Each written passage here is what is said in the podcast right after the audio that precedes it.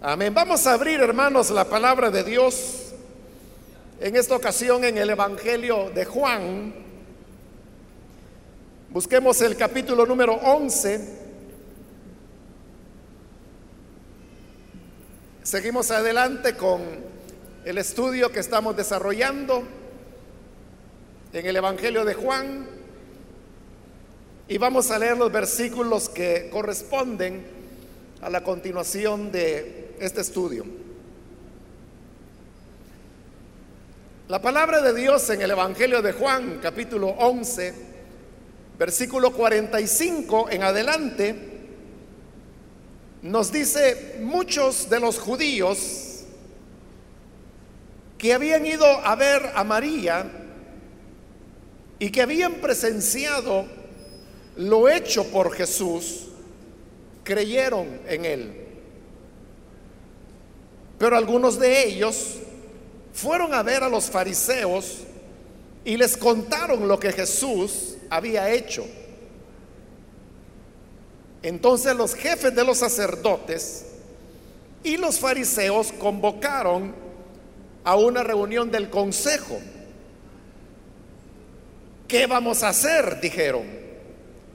Este hombre está haciendo muchas señales milagrosas si lo dejamos seguir así, todos van a creer en Él y vendrán los romanos y acabarán con nuestro lugar sagrado e incluso con nuestra nación.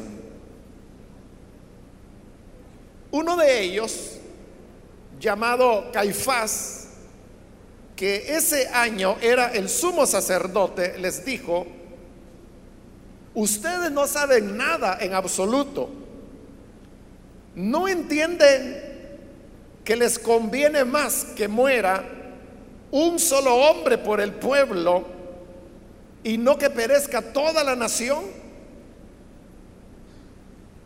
Pero esto no lo dijo por su propia cuenta, sino que como era sumo sacerdote ese año, profetizó que Jesús moriría por la nación judía.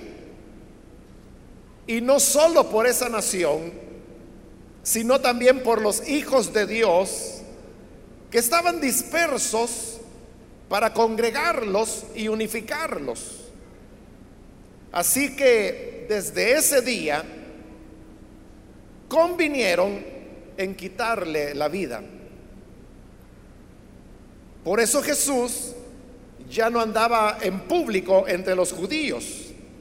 Se retiró más bien a una región cercana al desierto, a un pueblo llamado Efraín, donde se quedó con sus discípulos.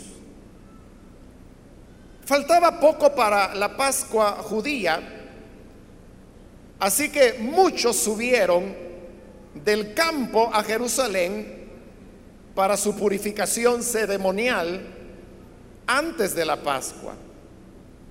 Andaban buscando a Jesús y mientras estaban en el templo comentaban entre sí, ¿qué les parece? ¿Acaso no vendrá a la fiesta? Por su parte, los jefes de los sacerdotes y los fariseos habían dado la orden de que si alguien llegaba a saber dónde estaba Jesús, debía denunciarlo para que lo arrestaran. Amén. Hasta ahí dejamos la lectura. Pueden tomar sus asientos, por favor.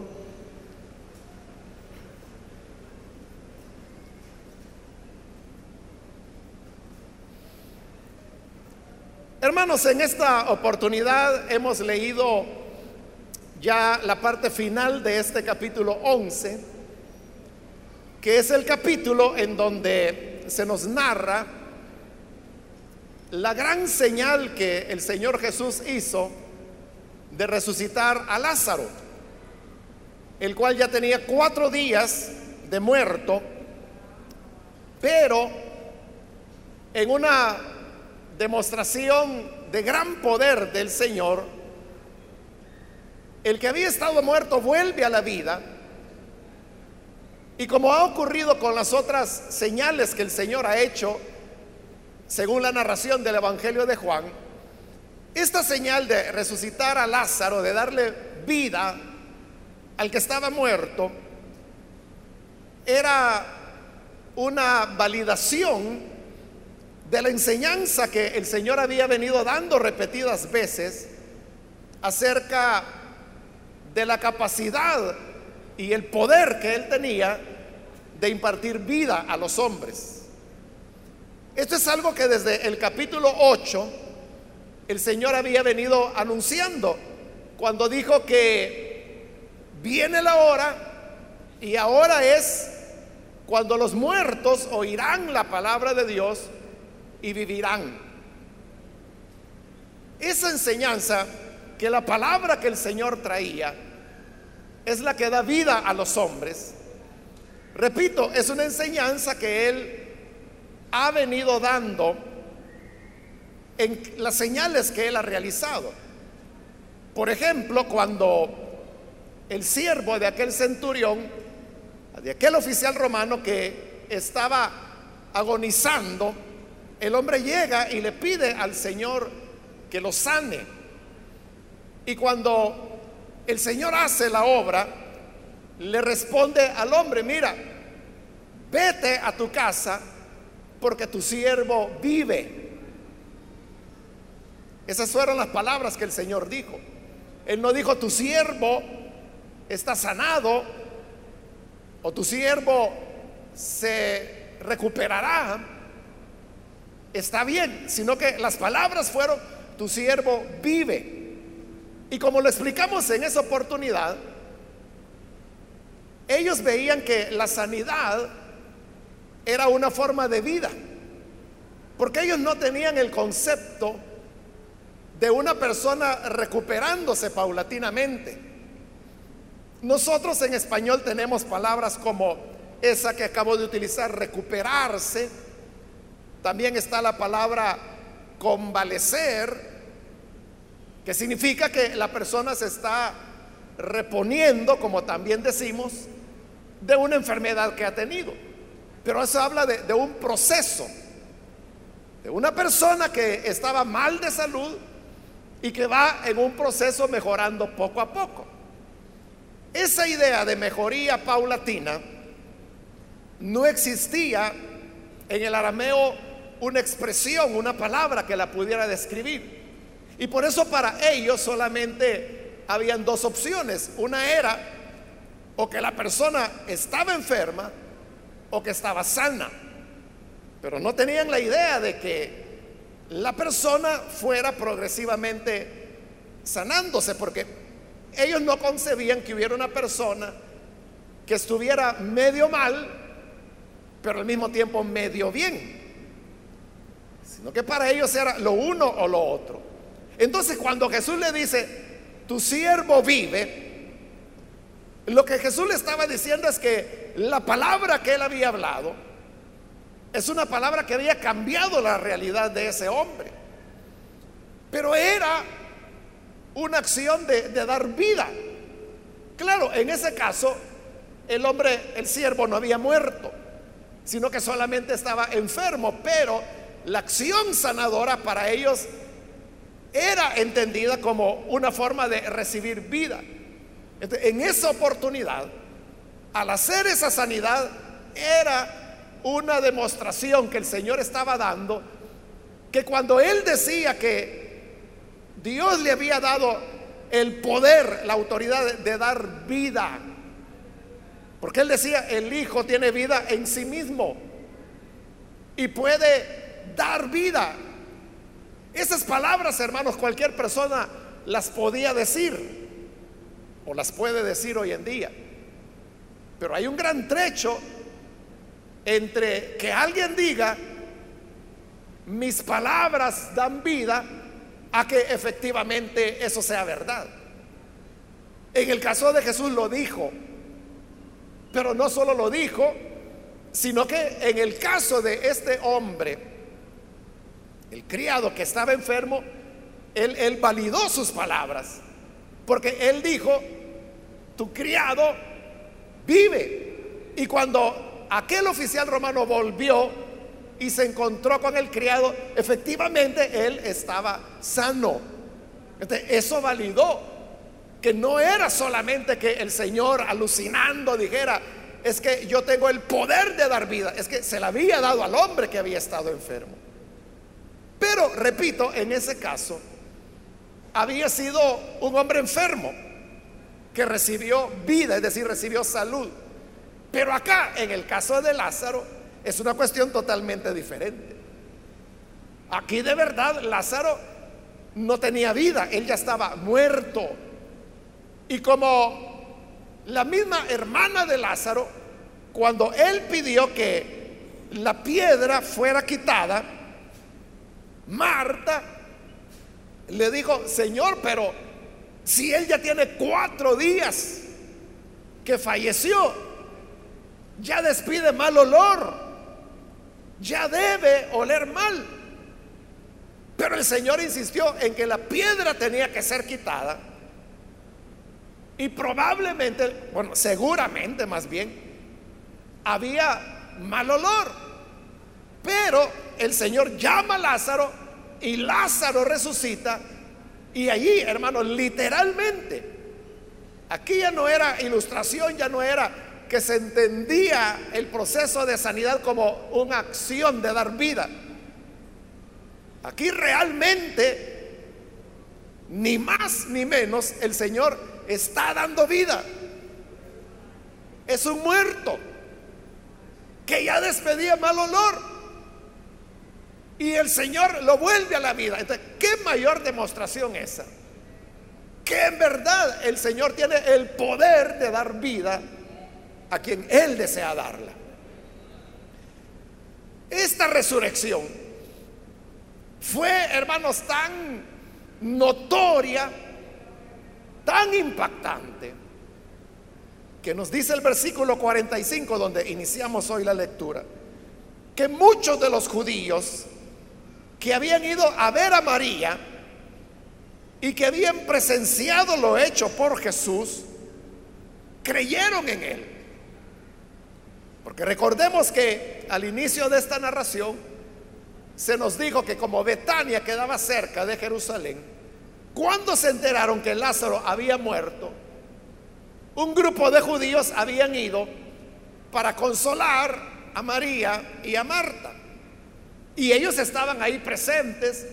Ellos vieron llegar a Jesús.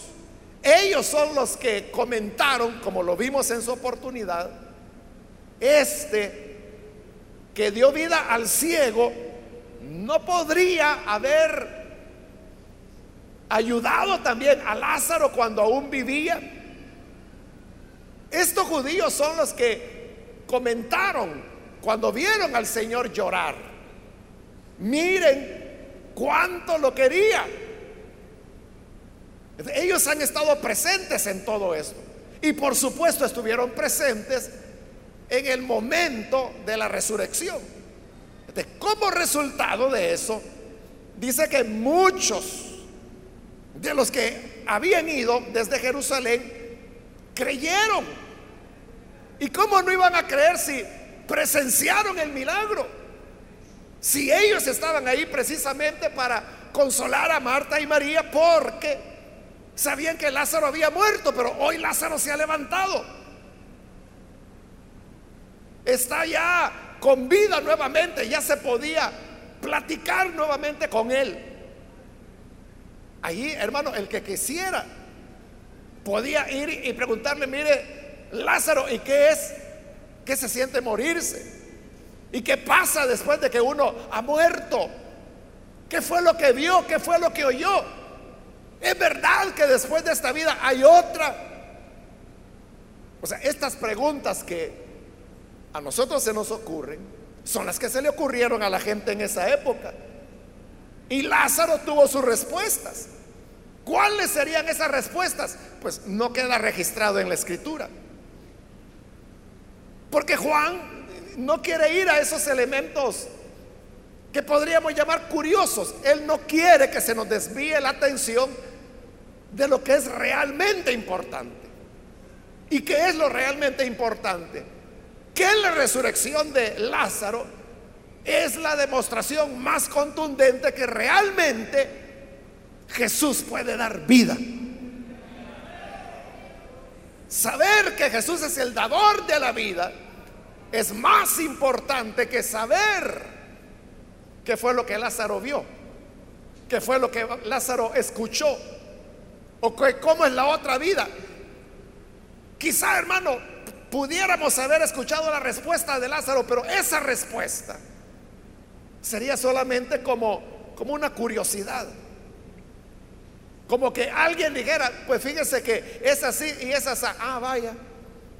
Y usted ya tiene la información, ya la tiene. ¿Y ahora qué va a hacer? Nada, solamente quedar satisfecho de una curiosidad. Pero el saber que Jesús es dador de vida, eso, hermanos, es algo que cambia la existencia humana. Eso es algo que transforma toda nuestra perspectiva, incluso de la vida y de la muerte. Y eso fue lo que pasó con los judíos. Creyeron. Más en el versículo 46 dice, pero algunos de ellos fueron a ver a los fariseos y les contaron lo que Jesús había hecho. Los fariseos eran los enemigos más duros que el Señor Jesús tenía. En el Evangelio de Juan, como lo he explicado en otras oportunidades, Juan utiliza simplemente la palabra judíos para referirse a las autoridades romanas. Por eso es que casi no ha habido una mención de los fariseos, porque Juan no acostumbra a llamarlos fariseos, Tampoco va a encontrar usted referencias a escribas, a doctores de la ley, como sí lo hay en los otros evangelios. En el evangelio de Juan no, simplemente se habla de los judíos. Pero precisamente por los otros evangelios es que sabemos que los fariseos eran los más enconados enemigos de Jesús.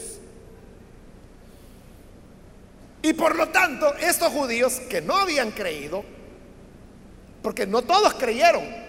Note lo que dice el 45.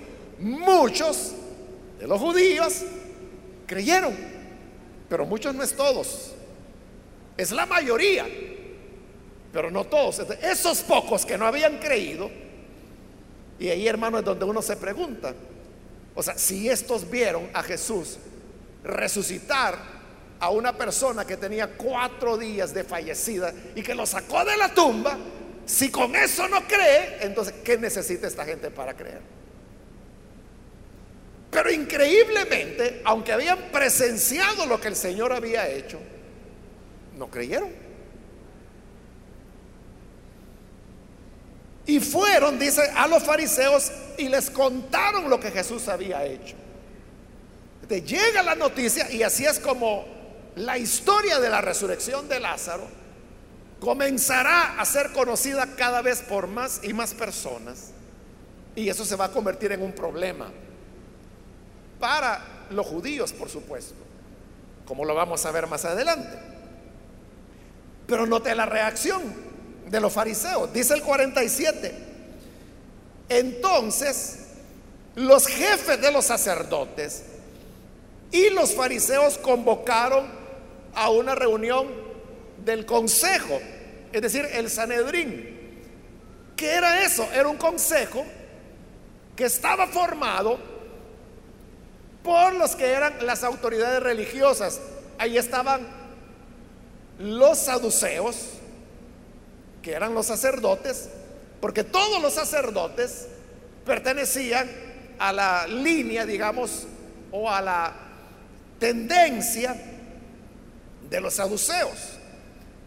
Pero también estaban los escribas. Y la mayor parte de los escribas eran fariseos, estaban representados los fariseos. Y luego estaban también los doctores de la ley, que podían ser o saduceos o fariseos. Estos son los que tienen, tenían la facultad de juzgar diferentes situaciones, sobre todo aquellas que tenían que ver con elementos puramente religiosos. En el pasado ellos incluso habían sido los jueces civiles, los que habían determinado quién era culpable, quién era inocente, por ejemplo, en pleitos que las personas pudieran tener, en disputas de propiedades, de tierra, de un ganado que Ahí había un buey y un fulano decía que era de él, el otro decía que no, que era de él. eso cómo se dirimía. En un tiempo habían sido los miembros del consejo, del Sanedrín. Pero desde el momento en que se produjo la llegada de los romanos e Israel se convirtió en una provincia romana más, lo cual había ocurrido unos 100 años antes de esto, los romanos les quitaron esa autorización para asumirla ellos. Es decir, todo lo que tenía que ver con juicios civiles pasó a manos de las autoridades romanas, particularmente del procurador, que en esta época era Poncio Pilato. Él podía ir cambiando, de hecho cambiaba, pero él era el que se encargaba de los juicios civiles. Y el Sanedrín se había quedado para las cuestiones solamente religiosas, porque ahí Roma ni le interesaba y ni hubieran podido discernir un tipo de problema. ellos son los que traen el caso de Jesús. Y dice que se preguntaron, ¿qué vamos a hacer? Y oiga el razonamiento, este hombre está haciendo muchas señales milagrosas. Esa era la preocupación. Que Jesús estaba haciendo muchas señales milagrosas. En el planteamiento del problema, note que hay algo que, no sé si llamarle sinceridad, bueno, llamémosle así, provisionalmente, tienen la sinceridad de reconocer que lo que Jesús hace son señales milagrosas. Ellos las están llamando así. Y lo que les preocupa es que ya está haciendo muchas señales milagrosas. ellos no están diciendo ¿Qué vamos a hacer con este hombre? Porque este hombre es un charlatán. Es un milagrero que anda engañando a la gente. ¿Qué vamos a hacer con él? Ellos no dicen que Jesús sea un mentiroso o que los milagros no estén ocurriendo. Ellos no niegan que algo especial, algo sobrenatural está ocurriendo. Ellos le llaman señales milagrosas. Y ellos dicen que son muchas. El problema es que Jesús ya está haciendo demasiadas señales milagrosas. Y no solo demasiadas, sino que cada vez son señales más poderosas más espectaculares. Por eso es que en la medida que hemos ido desarrollando el estudio de Juan, yo lo he dicho varias veces, hermano, y es de que de las siete señales que Juan relata, porque si le llama el Evangelio de Juan señales, es ir de la más pequeña a la más extraordinaria. La más pequeña que fue la primera, fue convertir el agua en vino. Pero recordemos que de esa señal la gente ni se enteró. Porque lo vimos en el capítulo 2, que dice la escritura que no sabían, ni el novio sabía, ni el maestresala, el que estaba, que era como el moderador, diríamos, de la boda, ni él sabía de dónde había salido el vino. Pero luego dice Juan, pero lo sabían los criados, a los cuales Jesús les había dicho, llenen esas tinajas de agua. Ellos sabían que lo que habían colocado en las tinajas era agua. Y que cuando luego el Señor les dijo, ahora llévenla para que la prueben, y ya era vino. Entonces lo supieron ellos, los criados y los discípulos. Y dice que creyeron en él. Pero la demás gente no se dio cuenta. Los invitados a la boda, nadie se dio cuenta. El novio no se dio cuenta, la novia no se dio cuenta, la familia de los novios no se dieron cuenta. Entonces, es una señal, o sea, señal y señal, ¿verdad? Porque no se puede negar que ahí algo sobrenatural ocurrió, pero que fue pequeño y limitado en el conocimiento. Ahora, la resurrección de Lázaro, esto es público. Y no solo es delante de los discípulos, es delante de los enemigos, porque hay judíos que habían llegado de Jerusalén. Eso es lo que les preocupa a ellos. La señal última que Jesús había hecho, o que por lo menos ellos se habían enterado, era el haberle dado la vista a aquel hombre que nació ciego. ¿Se recuerda? Lo vimos en el capítulo 9. Allí ellos trataron de desmentir que el hombre hubiera sido ciego. Ellos lo que decían, no, no, no, Jesús no le ha dado la vista. Este todo el tiempo ha visto.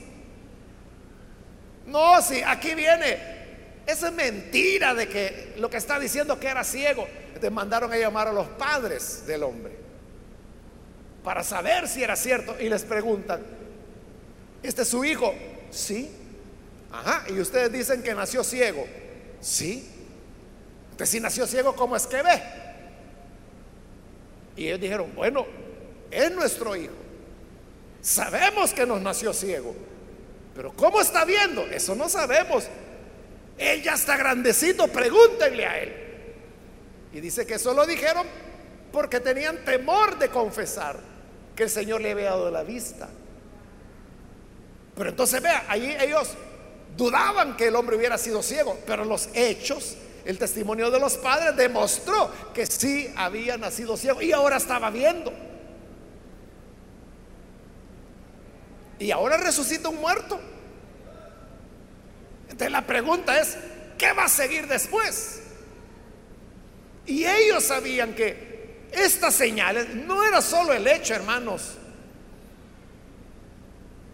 que un ciego de nacimiento viera o que un muerto resucitara. Ese, no era, no es en sí mismo un problema.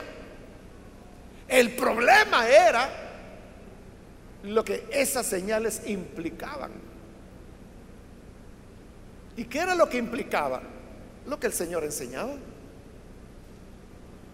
Y eso lo hemos visto ya, que Jesús ha dicho cosas como que Él y el Padre uno soy, por ejemplo. Imagínense qué atrevidas esas palabras, ¿verdad? Yo y el Padre, uno somos.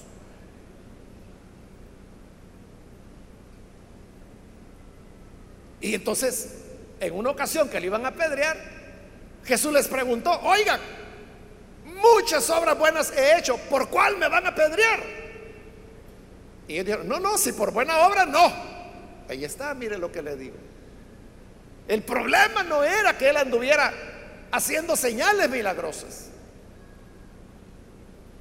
Por lo que te vamos a apedrear, le dijeron, es porque tú siendo hombre te haces Dios. Ese era el problema. El problema de las señales milagrosas era que estaban demostrando que lo que Jesús decía era cierto. Que de verdad era el Hijo de Dios, que de verdad Él era Dios.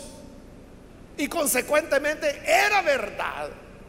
Todo lo que el Señor les ha dicho. Y muchas de esas cosas no han sido agradables. Porque Él les ha dicho, por ejemplo, ustedes no son hijos de Abraham. Porque si fueran hijos de Abraham, las obras de Abraham harían. Y ellos se molestaron por eso, porque eso era tocar el orgullo de cualquier judío, decirle que no era hijo de Abraham.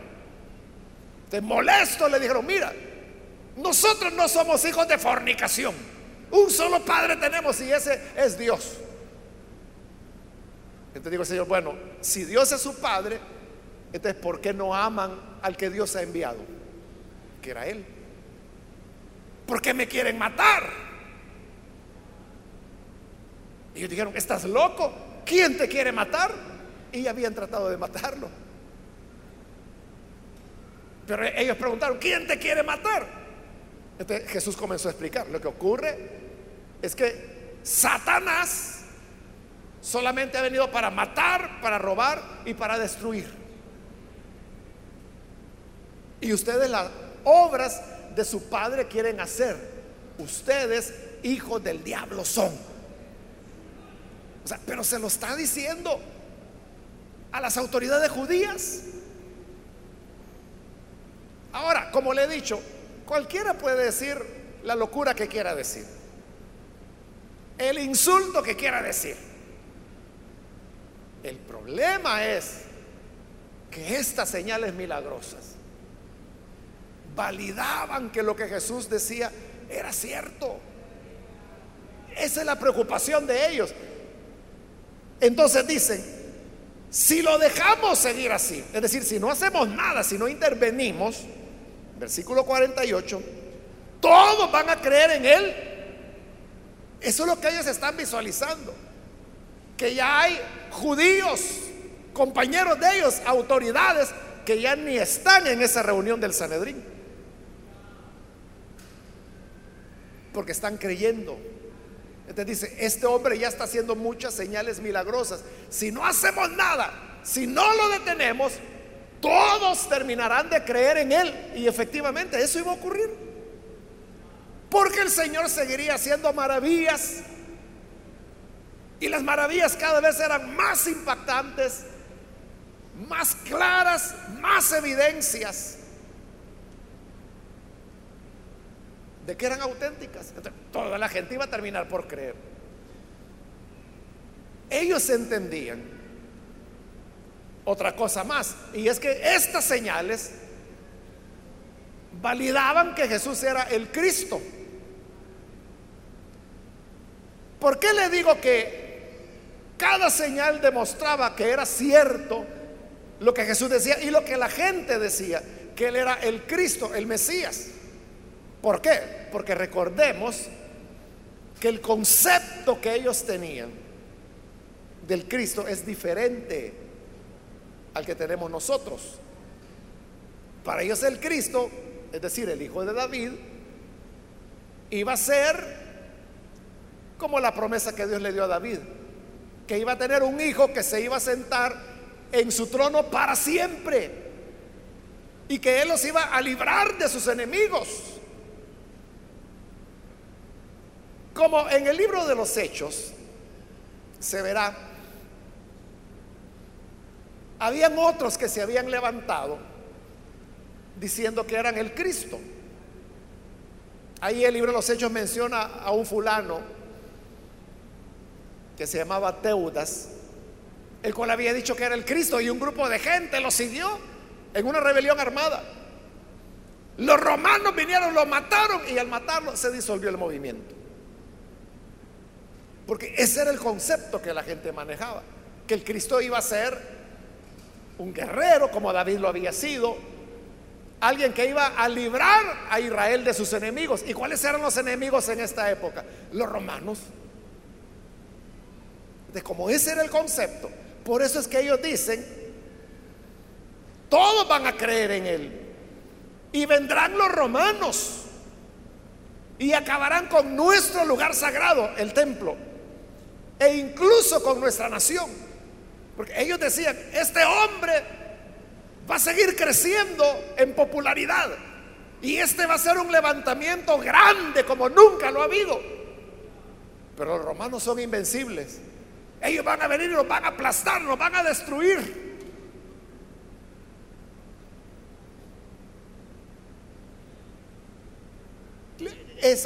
esa interpretación, esa idea Porque uno se puede preguntar, bueno, ¿y por qué iban a llegar los romanos?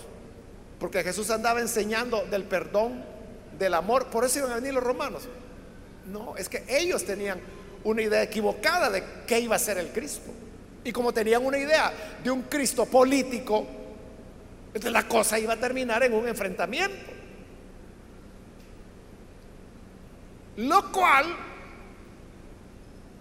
afirma lo que yo le dije hace un momento, que ellos sabían que estas señales milagrosas demostraban que Jesús era el Cristo. Por eso es que Juan lo llama señales, no la llama sanidades, no la llama milagros, las llama señales, porque una señal, como lo hemos explicado también, es algo que simbólicamente está mostrando otra realidad. La vez anterior le ponía el ejemplo de esa señal que está colgando ahí, que hay varias. Pero tomo esta de ejemplo, ese rotulito verde con blanco que dice ruta de evacuación, pues los que están lejos no alcanzarán a leer, ¿no? Pero así dice ahí. Y hay pues una figura, una flecha en primer lugar, la figura de una puerta y la figura de un hombre que corre. Entonces, como la flecha está hasta allá, lo que está, esa es una señal. ¿Y qué está señalando? Está señalando que la puerta de salida está hacia allá. Esa es una señal. Así como hay señales de tránsito, que son señales solamente. Entonces, eso eran las señales que Jesús hacía. Eran señales porque mostraban una realidad. ¿Y cuál era la realidad? La realidad era que Él era el Cristo. Entonces note, el problema de los judíos no era que no entendieran, que no habían escuchado bien, que la cabeza no les daba. No era ese el problema. Es que ellos están reconociendo. Hace muchas señales milagrosas. Ellos no dicen, este engaña a la gente. ellos no dijeron, es que este hombre tiene muchos trucos de engaño con los cuales le miente a la gente. Es un ilusionista. Ellos sabían que era auténtico. Sabían que eran auténticas señales milagrosas y sabían que eso indicaba que Él era el Cristo y como era el Cristo, en su visión eso iba a provocar un enfrentamiento con los romanos. Es decir, ellos han creído muy bien lo que el Señor ha querido enseñarles. Han entendido muy bien que esto no es una farsa, es una realidad. Entonces, ¿cuál es el problema? El problema es la dureza empecinada del corazón del hombre. Entonces, mire, la dureza del ser humano es tal que puede tener, hermano, las demostraciones más fabulosas como esta, de que un muerto de cuatro días resucite y camine y hable y siga vivo, ¿no? Pero la dureza del corazón humano es tal que se niega a recibir las evidencias. Repito, no era que ellos no entendieran, sí entendían, muy bien entendían. No es que ellos no creyeran que las señales eran auténticas, sabían que eran auténticas. Ellos los están llamando señales milagrosas, sabían que ahí había algo sobrenatural que hombre no podía hacer. El problema es que cuando hay un rechazo a la verdad, ahí pueden haber, hermano, los mejores argumentos, los más grandes milagros, señales. Si usted quiere, puede venir un ángel. Y el ángel descender y decir, oigan hombres, lo que este predicador va a decir es palabra de Dios, así que oiganlo. La gente no lo va a oír. Todo está en el corazón. Cuando las personas se niegan a creer la verdad del Evangelio, a creer la verdad que Jesús es el que da vida. No hay nada, hermano, que pueda sacar a las personas de esa incredulidad.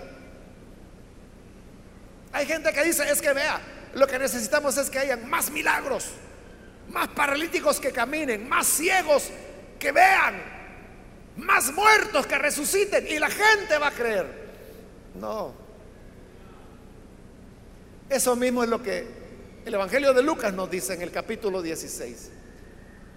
En la historia de, Lázaro, no este, sino que era otro Lázaro, y el rico, que los dos mueren y los dos van a parar, no al mismo lugar, porque Lázaro va al seno de Abraham, al lado de Abraham, y el rico va a dar al Hades donde era atormentado. El rico que está siendo atormentado le dice, Abraham, mira, yo todavía tengo unos hermanos que están allá, están vivos todavía. Pero de la manera que viven, vienen aquí donde yo estoy. Entonces permite que Lázaro vaya y que les diga que esto es real, que esto no es cuento de abuelita, sino que de verdad hay una vida después de la muerte y que aquí hay un tormento para los que fuimos insensibles allá en la tierra. Así que manda Lázaro. Y Abraham le dice, no, no es necesario que Lázaro vuelva a la tierra. Para eso tienen a Moisés, es decir, las escrituras. Que lean las escrituras y ahí van a creer. Y el rico le dijo, ah, no, no, padre Abraham. Si así leyendo la Biblia, ¿quién va a creer? Pero si un muerto se levanta de entre los muertos, como, como Lázaro, y va y les habla, ahí sí van a creer. Y Abraham le dice, no, No, porque si no creen a la palabra, no van a creer aunque vean un muerto levantarse. Esa es la realidad. O sea, con esto no le estoy diciendo pues que no debemos procurar las obras sobrenaturales de Dios. Quiera Dios que haya muchos enfermos sanados, quiera Dios que haya paralíticos caminando, quiera Dios que haya muertos resucitando. Pero no es eso lo que va a cambiar, lo que hará nacer de nuevo a las personas, es la palabra de Dios. Porque si la palabra no los cambia, nada lo va a cambiar. Estos reconocían todo de Jesús. Reconocían que hacía obras milagrosas, reconocían que cada vez eran más obras milagrosas. Reconocían que si las cosas seguían así, todo el mundo iba a terminar creyendo en Él y ellos iban a quedar solos. Sabían que eso autenticaba que Él era el Cristo. Todo lo entendían, pero lo rechazaban. Y el rechazo era tajante. Porque dice el versículo 49, uno de ellos, que estaba ahí en el consejo, Caifás, que ese año dice, era el sumo sacerdote. Cuando ahí dice que, que ese año Caifás era el sumo sacerdote, algunos lo que han visto es un error. Porque todos sabemos que el sacerdocio no servía por un año, el sacerdote, el sumo sacerdote, no era por un año, esa era una posición vitalicia. Era para toda la vida. Entonces, porque Juan dice que era sumo sacerdote ese año? Es que Juan no está diciendo que ese año era sumo sacerdote y el siguiente ya no, o que el anterior no lo había sido, sino que él está diciendo ese año refiriéndose al momento histórico. Recordemos que en el Evangelio de Juan, uno de los grandes temas del Evangelio de Juan, que lo vamos a ver ya, ya lo hemos venido viendo, pero como también le dije en una ocasión pasada, cada vez se va a repetir más y más, y es el tema de la hora, que se acerca la hora, que ha llegado la hora que ya viene la hora. ¿Cuál hora? La hora en que el Hijo será glorificado. En ese sentido es que está diciendo Caifás que ese año, ese año único en la historia de la eternidad, era el sumo sacerdote. O si usted quiere, en ese año fatídico que ocurrieron estas cosas. Para algunos podrá ser fatídico, para otros será glorioso, porque es el año de nuestra redención. Pero eso quiere enfatizar que justo en ese momento histórico, Él era el sumo sacerdote. Y lo va a volver a enfatizar en el versículo 51, ya vamos a ver por qué. Entonces dice que este Caifás les dijo, ustedes no saben nada en absoluto. Porque ellos están preguntando, ¿qué vamos a hacer? Y solo ven problemas. Es que hace muchas señales. Cada vez hace más. La gente está creyendo. Todos van a creer en Él. Y Él es el Cristo. Y si es el Cristo viene guerra. Y si viene guerra nos van a destruir. Entonces aparece el sumo sacerdote. Caifás y le dice, miren, ignorantes. Yo les voy a decir qué hacer. Y dice el versículo 50, no entienden que les conviene más que muera un solo hombre por el pueblo y no que perezca toda la nación. El razonamiento de Caifás era cruel, cruel, pero práctico. Es un razonamiento muy político. Porque él está diciendo, él también es de la idea de que si dejan a Jesús sin hacer nada, que la nación va a ser destruida por los romanos. en ese pragmatismo que él tiene, pragmatismo político, él dice, oigan, eh, no se han puesto a pensar que en lugar de que nos vayan a matar a todos y que toda la nación perezca, no se han puesto a pensar que no sale mejor que muera un solo hombre. ¿Y quién era ese único hombre? El que andaba dando problemas, Jesús. Es que esa es, es lo que los romanos hicieron en esas historias que como le digo se relatan en el libro de los Hechos. Pero Teudas, él se levantó diciendo que era un Cristo. Y la gente lo siguió y se armaron. Pero los romanos fueron tras él, mataron a Teudas. ¿Y qué pasó? Muerto Teudas, se disolvió el movimiento, se acabó. Esa es la lógica de Caifás. Deshagámonos de Jesús. Y si nos deshacemos de él, su movimiento se acaba. Pero oiga, don Caifás, y usted precisamente que es el sumo sacerdote, ¿no cree que no es correcto que esté recomendando matar a un hombre? Entonces Caifás hubiera respondido, no, no, es que véalo desde el punto de vista práctico. ¿Qué prefiere? ¿Que nos maten a todos que toda la nación sea destruida o que muera solo uno. Ah, ¿verdad? Ay, es diferente, ¿verdad? Porque mejor que se muera uno, porque al morir ese estamos salvando a todos. Es lo que él dice, es mejor que muera uno y no que mueran todos. Pero él lo dijo, como se lo repito, por una practicidad política.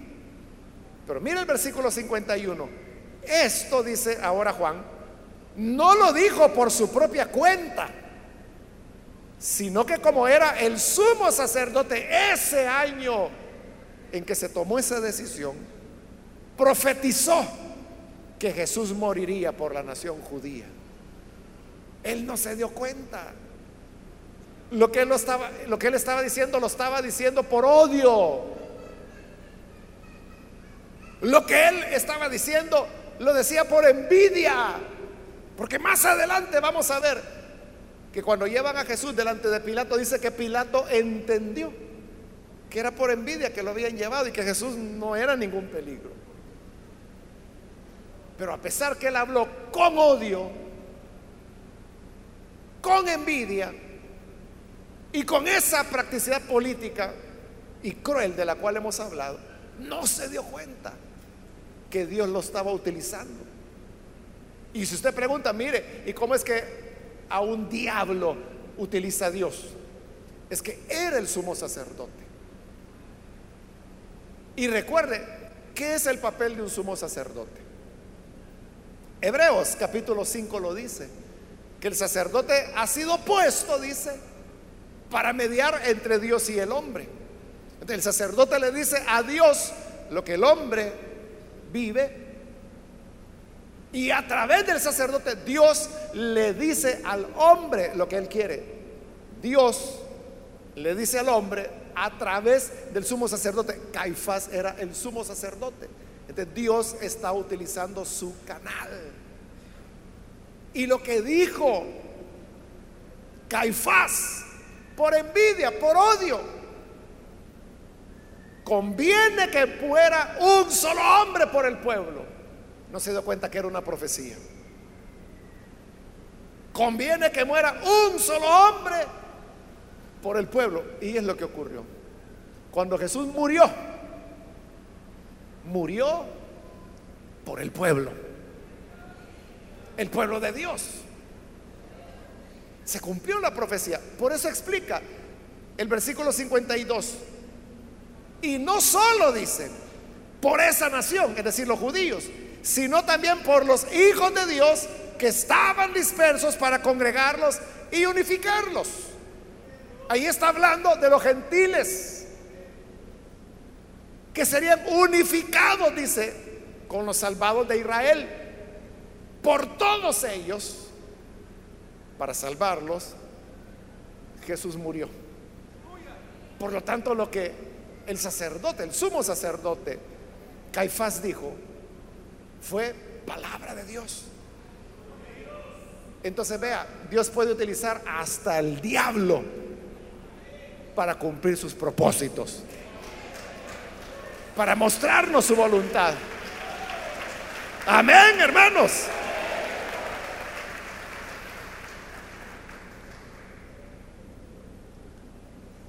Versículo 53. Así que desde ese día convinieron en quitarle la vida. Es decir, se pusieron de acuerdo y había un acuerdo. Y el acuerdo era matarlo. Ahora solo les falta cómo, cuándo. Pero es algo que los hechos van a adelantárseles a ellos mismos. Cuando Judas llega, ellos quedan sorprendidos, ellos no lo esperaban. Pero claro, la propuesta de Judas les cae como anillo al dedo. Jesús sabía que lo querían matar. Bueno, ya lo habían intentado matar. Y por eso él se fue de Judea. Pero volvió para resucitar a Lázaro. Pero hoy él sabe que hoy peor que nunca lo quieren matar. Entonces dice el 54, ya no andaba en público entre los judíos. Se retiró más bien a una región cercana al desierto, a un pueblo llamado Efraín, donde se quedó con sus discípulos. Hermanos, hasta el día de hoy no se sabe dónde quedaba ese pueblo llamado Efraín. Solo dice ahí que junto al desierto, pero ¿cuál desierto? Habían varios, ¿verdad? En algún momento, hermanos, la arqueología bíblica, que todo el tiempo sigue trabajando y haciendo descubrimientos, pues a lo mejor va a descubrir las ruinas de Efraín y entonces nos van a decir aquí quedaba. Pero hoy por hoy no se sabe. El hecho de que Jesús va ahí y ahí se aparta. Dice el 55, faltaba poco para la Pascua judía. Esta es la tercera Pascua que menciona el Evangelio de Juan. Y esta es la última. Porque esta no solo va a ser la Pascua judía, sino que será la Pascua de Jesús. Cuando Así como en la Pascua judía lo que se ofrecía era el cordero, en la Pascua de Jesús, Dios va a ofrecer a su cordero, que es el Hijo de Dios, para perdón de todos aquellos que creemos en Él. la gente comenzó a llegar. Y me voy a adelantar al versículo 56, donde dice que andaban buscando a Jesús porque los peregrinos ya estaban llegando a Jerusalén. Y comentaban entre sí, ¿qué les parece? ¿Acaso no vendrá la fiesta? Ellos esperaban que Jesús apareciera en cualquier momento y no aparecía. Entonces ellos se preguntaban, Jesús ha estado en tres Pascuas ya, esta es la tercera Pascua. Ha estado en las anteriores. ¿Y será que a esta no va a venir? ¿Será que hoy ya no va a venir? Pero esta era la Pascua a la cual Jesús no podía faltar. Porque esta era la Pascua donde Él habría de ofrecer su vida. Como Él ya lo dijo anteriormente, nadie me quita la vida. Yo tengo poder para darla y para volverla a tomar. nadie se la arrebataba. Él la estaba ofreciendo. a la pregunta, ¿no vendrá la Pascua? Claro que vendrá la Pascua. Claro que va a cumplir la misión por la cual el Padre lo envió. Ofrecer su vida por la nación y por los hijos de Dios alrededor de la tierra para unificarlos en uno, una sola iglesia, que es el cuerpo de los salvados. Amén, hermanos. Así que, sin tardanza, Jesús habría de aparecer y habría de llegar a la Pascua, como lo veremos en el siguiente capítulo.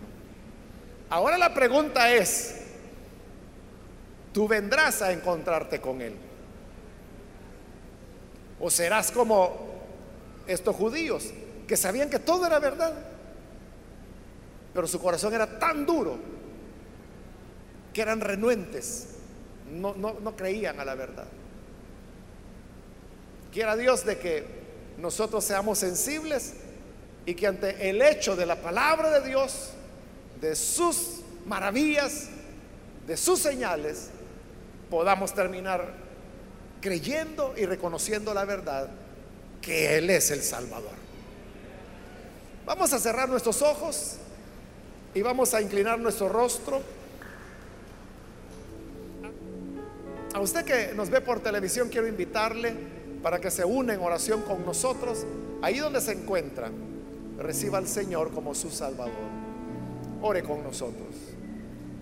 Señor, gracias te damos por aquellas personas que a través de internet, de televisión o a través de la radio, hoy se unen en esta oración para creer en ti, para creer tu palabra, para creer a tus señales y para reconocer que tú eres el Hijo de Dios el Cristo, el Salvador, en quien tenemos la vida.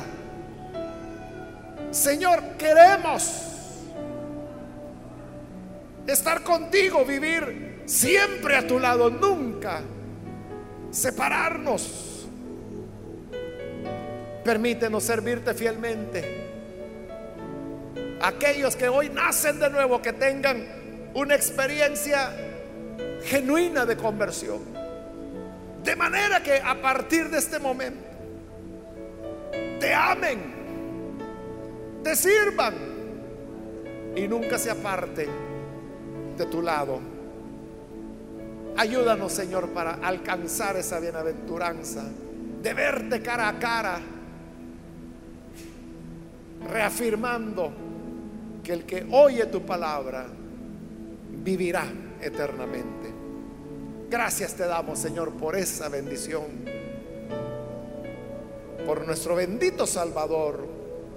Amén.